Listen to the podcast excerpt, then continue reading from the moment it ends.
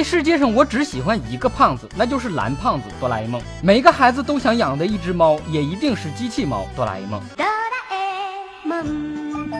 认真扯淡的男人最帅，欢迎不准时收看小东瞎扯淡。机器猫，日本国宝级保护动物，地位相当于中国的大熊猫。机器猫缺啥少啥，就直接从肚子里掏。这个故事告诉我们，男人的大肚腩是多么的重要，起码证明你肚子里有货。什么猫也不如机器猫好养，喂铜锣烧就行了。铜锣烧简单来说不就是烧饼吗？比猫粮罐头可便宜多了。不过我一直纳闷的是，哆啦 A 梦是一个圆圆的手，连手指头都没有，是怎么拿东西吃的呢？又是怎么牵大熊的手呢？大手牵小手，走路不彷徨，走呀走呀走走走走。陪伴一两代人成长的哆啦 A 梦，多少童年小伙伴的梦想，有了它就再也不怕第二天上学交不上作业了。其实大多数孩子家里都有跟哆啦 A 梦剧情相似的地方，那就是都有一个跟大雄他妈一样凶的老妈。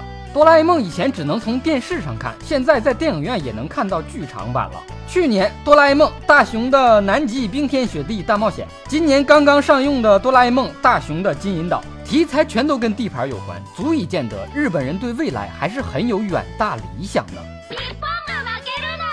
这世界上一直有人呼吁禁播哆啦 A 梦，因为大雄遇到点什么事儿就求助哆啦 A 梦，小孩看多了很容易变成废柴。怪不得我现在变成废柴了呢，原来是小时候哆啦 A 梦看多了。要这么说，要禁的日本动画片简直太多了。蜡笔小新第一个就要被禁，这不是教人耍流氓呢吗？我真的觉得好开心呢。